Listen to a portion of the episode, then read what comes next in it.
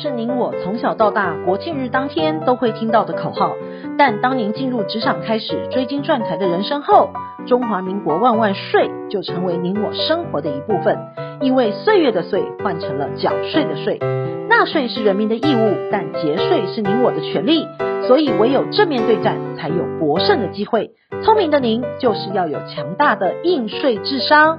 每周二与五，Cindy 都会与您在空中一起练税功，也欢迎大家持续练功。想税的听众们，大家好，欢迎回到想税的单元。本周的新闻重点有六则，提供重点摘要给您。第一，孤林瑞惠过世，遗产金额恐高达一千三百亿。第二，债权应列入遗产课税。第三，最新租税统计，房地人股市蛋影响税收。第四，综所税申报免税额扣除额调高，免税逐增。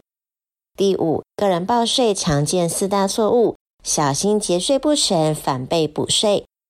第六，外送员网红行为不同，所得不同。第一，孤林瑞惠过世，遗产金额恐高达一千三百亿。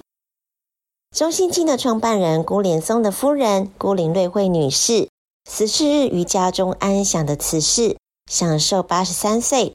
四位子女以及孙子女皆随侍在侧。外界猜测她的个人财产大约有一千三百六十亿，居全球第六百六十八位富豪。四名子女呢，各自都有主要的事业体。包括了中信金、开发金、中珠控股等等的企业，后续遗产分配仍是外界关注的焦点之一。第二，债权应列入遗产课税。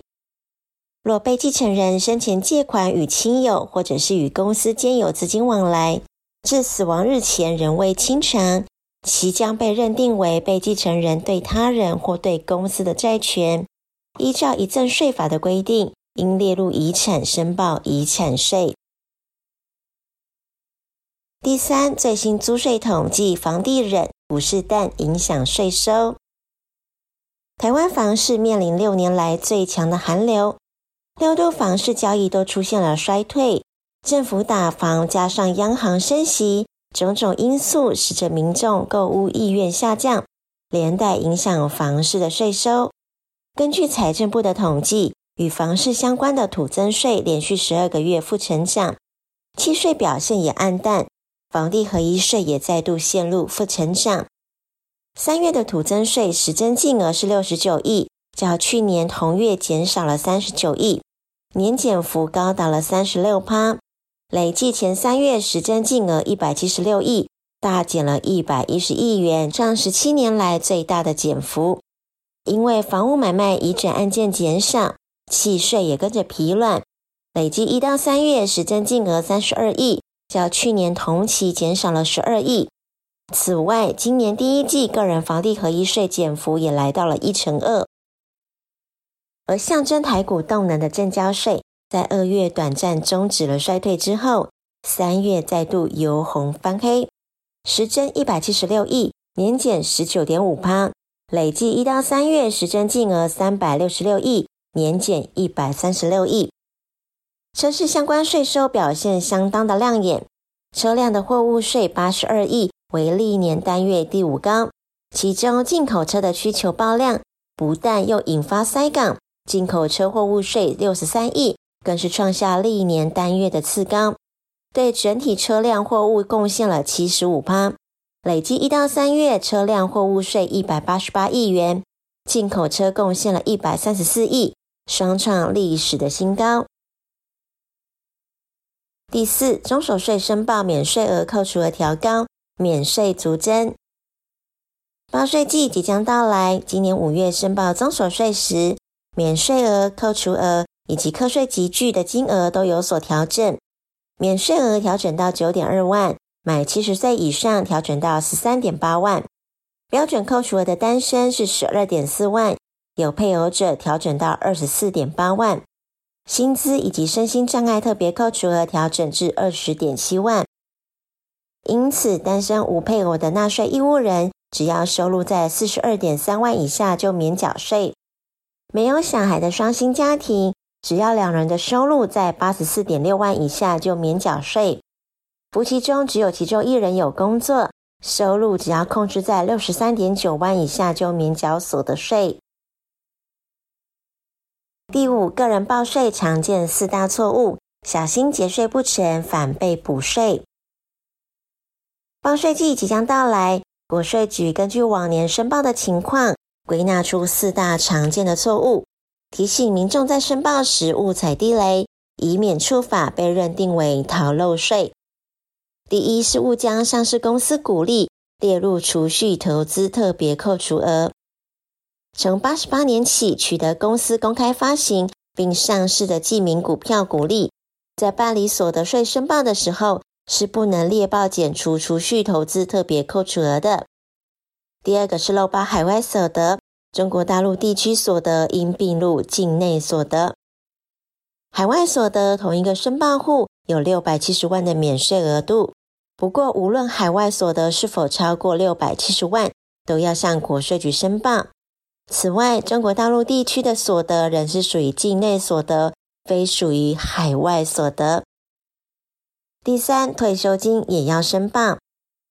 退休金是许多民众辛勤工作一辈子后的经济命脉之一。若是选择一次领取者，企业会开立扣缴凭单，此金额已经扣除了免税相关额度。无需再做扣抵，以免短漏报被补税处罚。第四是列报已成年无工作、未就学服役中，或者是在补习班补习的子女免税额。受抚养亲属是现未成年，或者是已成年但还在就学，身心障碍或者是无谋生能力，且受纳税义务人抚养者，需要减负在学证明，或者是医师证明或其他相关的证明。其他非属以上都无法列报。第六，外送员网红行为不同，所得不同。宅经济带动了外送平台的兴起，近年来受到了疫情影响，更推升了外送餐饮蓬勃的发展。美食外送已经成为生活的日常，而外送人员的收入是属于薪资所得。今年申报所得时，当然也有二十点七万的扣除额可以使用的。现在人手一机，人人都想当网红，但别忘了收入不同，课税所得也就不同了。对于全案接案的工作者来说，在还没有成立公司行号之前，所得类别可以分为三大类，分别是执行业务所得、稿费以及薪资所得。薪资所得是指双方有雇佣关系，可以分为固定薪资、非固定薪资，例如固定授课的收入。或是一次性钟点费皆纳入薪资所得的申报，而在执行业务方面，要符合以自身技艺独立执行业务而自负盈亏的条件。一般呢，包括具有专业职业及技术人员的职业资格所提供的专业性劳务。而在执行业务所得中，属于稿费、版税、乐谱、作曲、编剧等等的，每年享有十八万的免税额度。超过的部分呢，需要自行举证必要费用核实计算所得之外，要以财政部颁定的费用标准推估计算所得。不同的行业别可以扣抵的幅度也会有所差别。不过，对于刚入门的自由接案者，可能会不清楚自身的所得是属于哪一种的。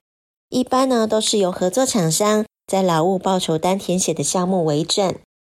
经营之神王永庆曾经说过：“您赚的一块钱不是您的钱，存下来的钱才是您的钱。